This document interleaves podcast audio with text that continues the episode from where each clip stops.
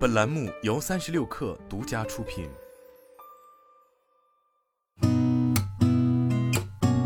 八点一刻，听互联网圈的新鲜事儿。今天是二零二二年十月十七号，星期一，早上好，我是金盛。江苏省消保委在其公众号发文，提醒电商平台和商家保障消费者知情权，在购物页面明示保价的排除情况。保价及消费者购买产品后，若商品售价在经营者承诺的保价期间下降，由商家赔付差价。江苏省消保委在文中称，结合往年经验，保价似乎也不保险。有消费者发现买的商品降价，寻求补偿时却被商家拒绝，理由通常是店铺和平台的优惠券、限时活动、赠品等不在保价范围内，而很多商品的购买页面不显示保价的除外规则。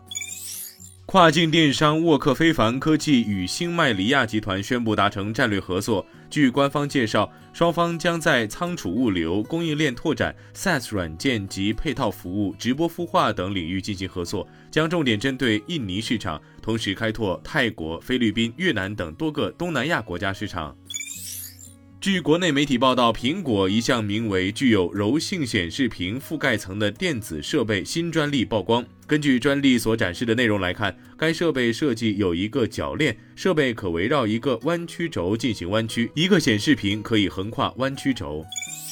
华尔街各大银行对美国经济前景的展望越来越悲观，许多银行高管表示，他们正在为潜在的经济低迷或衰退做准备。摩根大通、花旗集团等六家大银行早前公布季度业绩，提及美国数十年来的高通胀水平、正迅速放缓的房地产市场，以及美联储以前所未有的速度加息。美国第二大银行美国银行首席执行官安迪·塞塞雷表示：“我们认识到美国经济多个领域正在形成压力点，这可能会导致未来出现压力。”富国银行首席执行官查理·沙夫也告诉投资者，预计更广泛的经济衰弱将出现，导致更多信贷拖欠和损失增加。摩根大通首席执行官杰米·戴蒙则直言，严重担忧未来六到九个月经济可能衰退。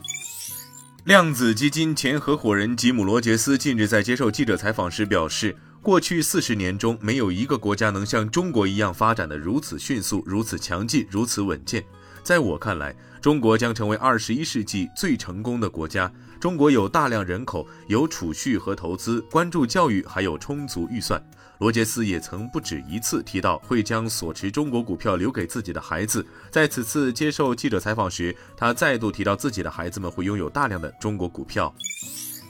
Twitter 在一份法律文件中表示，马斯克正受到联邦部门的调查，涉及他以四百四十亿美元收购该社交媒体平台的计划。Twitter 的律师称，他们已经要求获取马斯克与有关部门之间实质性通信的副本。Twitter 在其文件中表示，已寻求获取马斯克法律团队与美国证券交易委员会以及联邦贸易交易会之间的沟通内容。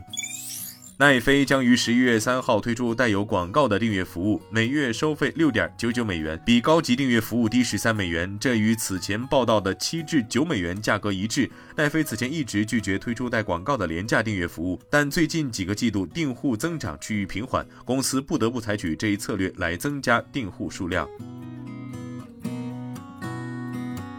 今天咱们就先聊到这儿，我是金盛八点一刻，咱们明天见。